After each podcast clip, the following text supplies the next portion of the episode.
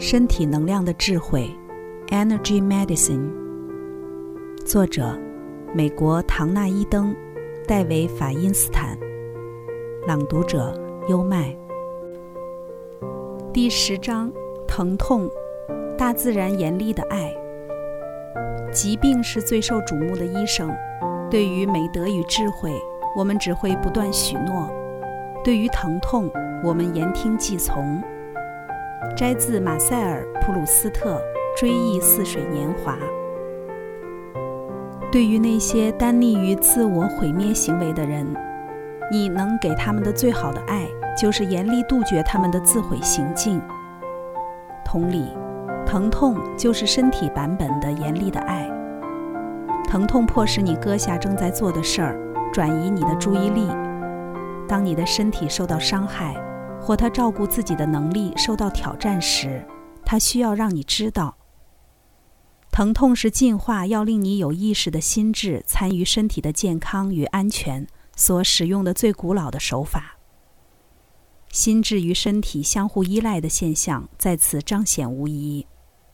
疼痛不仅仅是一种病痛的信号，它还是会咬人的病痛信号。它执意要你把问题解决。假如你不知道如何解决，就得去想出办法来。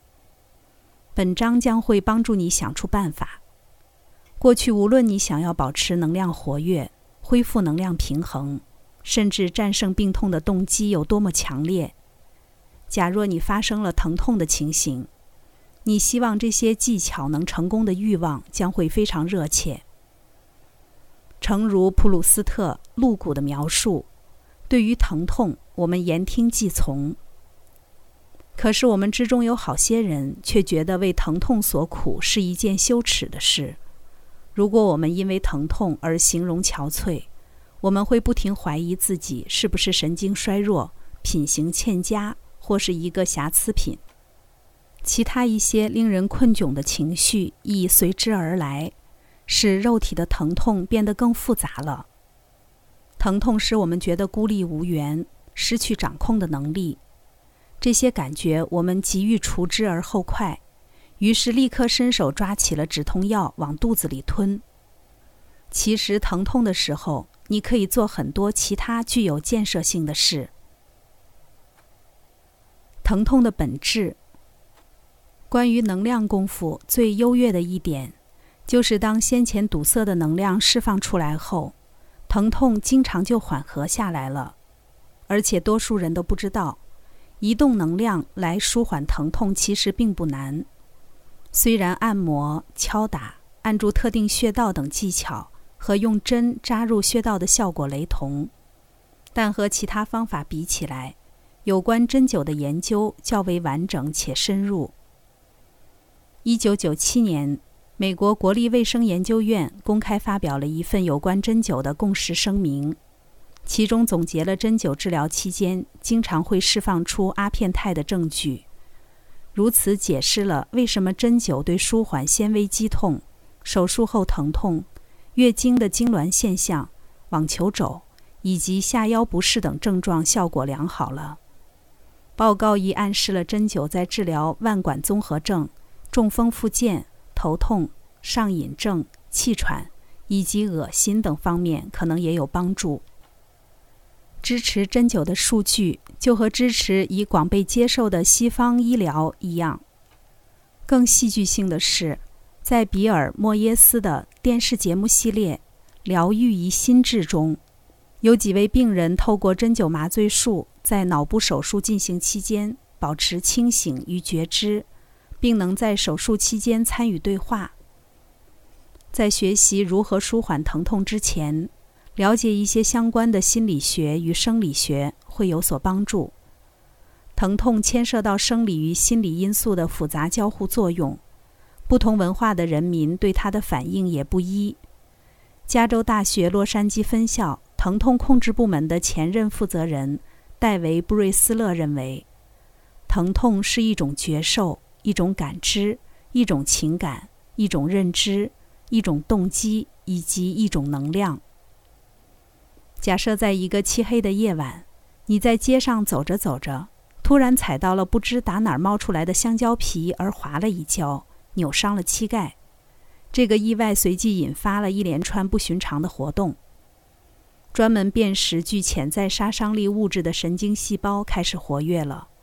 这种传感器分布在你的皮肤上，而且遍布在包裹骨骼、器官、血管、筋膜与肌肉的组织里。这些神经细胞传送出脉冲，然后这些脉冲合起来，勾勒出了一个内在的受伤画面。你的膝盖扭伤的时候，指挥疼痛脉冲的神经纤维会制造两种经验：膝盖上剧烈而短暂的疼痛，以及一种缓慢、持久、扩散开来的疼痛。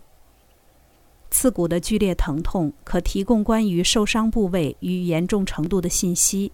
并触发反射作用，使肌肉收缩，让你能够转移重心来保护你的脚。这种保护性的回路从你普出生就已配置在你的神经系统里了。这些短暂的觉受也会被转送至大脑较高的中心。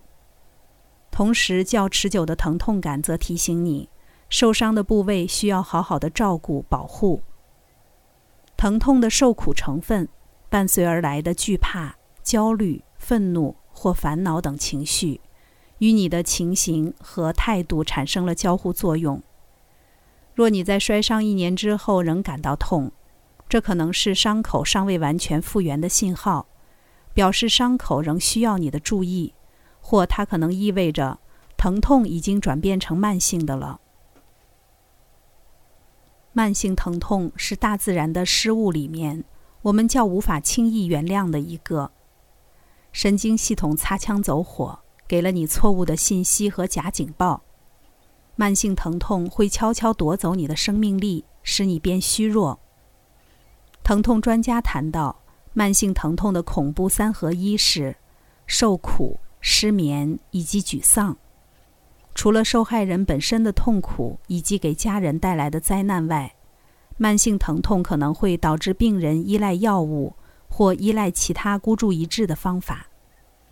美国每一年花费在对付慢性疼痛上的金钱估计高达五百亿美元。有关疼痛的谜题之一是要如何阻止它，另一个谜题是为什么有那么多表面上看似无关的技巧能舒缓疼痛，又为什么有那么多成功的疗法只持续了短短的一段时间。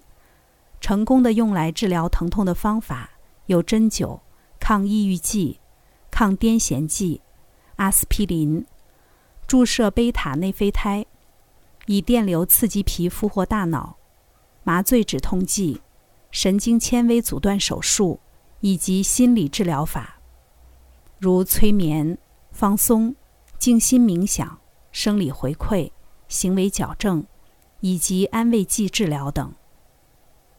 许多成功的疗法都能增加病人体内的内啡肽，身体内一种可抑制疼痛、自然的类似吗啡的蛋白质。其他方法则相信必须把疼痛信号传送至大脑的大门关闭起来。手术可摧毁携带疼痛信号的神经，然而仍有许多待解的谜题，比如说，为什么在手术已经破坏了肉体的疼痛机制后？慢性疼痛又常常会在六个月至一年内复发呢。我们在第二章讨论到的幻肢痛，指出了疼痛在生理上有一个能量对应体。能量体的幻肢显然传送了信号给大脑，这个能量体与肉体的关系，使能量测试得以在问题在被标准的医疗检测探测到之后，即发现问题的所在。治疗师常常在没有得到病人任何提示的情况下，直接找到了疼痛的部位。在一个研究中，有五十二位慢性疼痛患者分别接受了无接触的徒手触疗治疗师的检查，结果治疗师与病人对于疼痛部位看法一致的程度极高。由物质依循能量的推演而出的是感觉反应能量。你的感觉好坏是单纯的能量反应。以能量的方法来治疗疼痛，不但能避免侵犯性疼痛疗法，令人闻之生畏的副作用，还可以整治较根本的问题。用来对治疼痛的同样能量技巧，亦可为你带来康复的力量。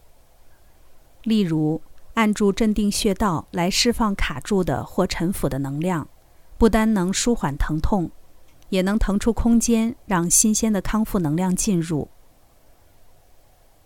下面是一则小贴士：如何克服消化不良？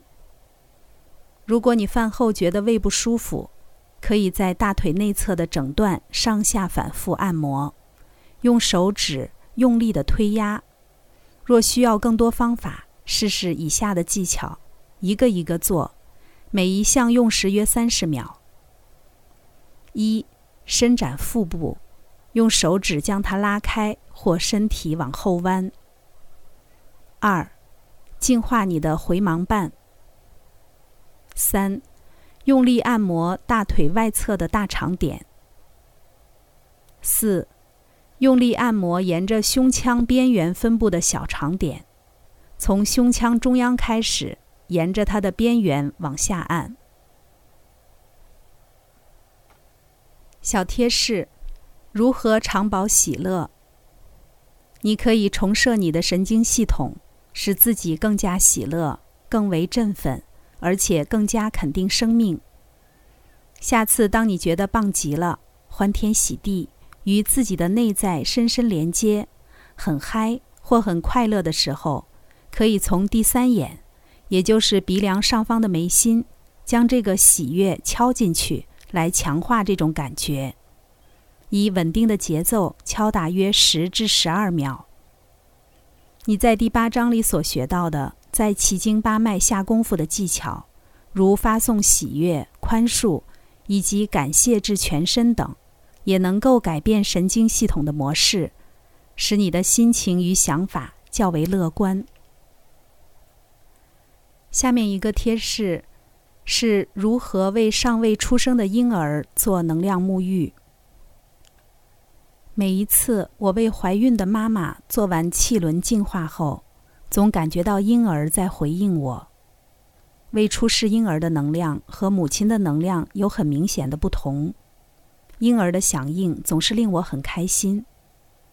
有一位女士已经过了预产期，而且她的宝宝在子宫里的位置是颠倒的，这位母亲害怕的几乎行动不良，但她不愿意剖腹生产。她已为她的小女儿取名为玛丽莎。他问我能不能从他的能量里找出困住玛丽莎、使她无法转到正常位置的原因。玛丽莎的能量看起来很健康，但她却不着急出来。我能确定的唯一问题是，这位母亲的腹肌因为压力的关系而非常紧绷。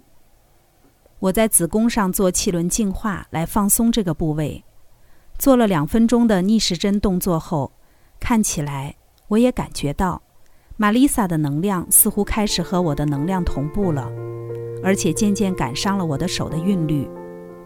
约莫十五分钟后，她开始转向了，好像在跟随着我的手的能量，直到她转成倒立的姿势，准备好要出世为止。房间里的另一个人跳上跳下的尖叫着。我看到他转了。这位母亲从我的工作室直奔医院，顺利产下了一名女婴。虽然你不能保证这个技巧一定可以预防剖腹生产，但自从那次之后，我又有了两次几乎一模一样的经验。刚才带来的是身体能量的智慧，第十章：疼痛，大自然严厉的爱。这里是优麦的书房，欢迎评论区留言点赞，关注主播优麦，一起探索生命的奥秘。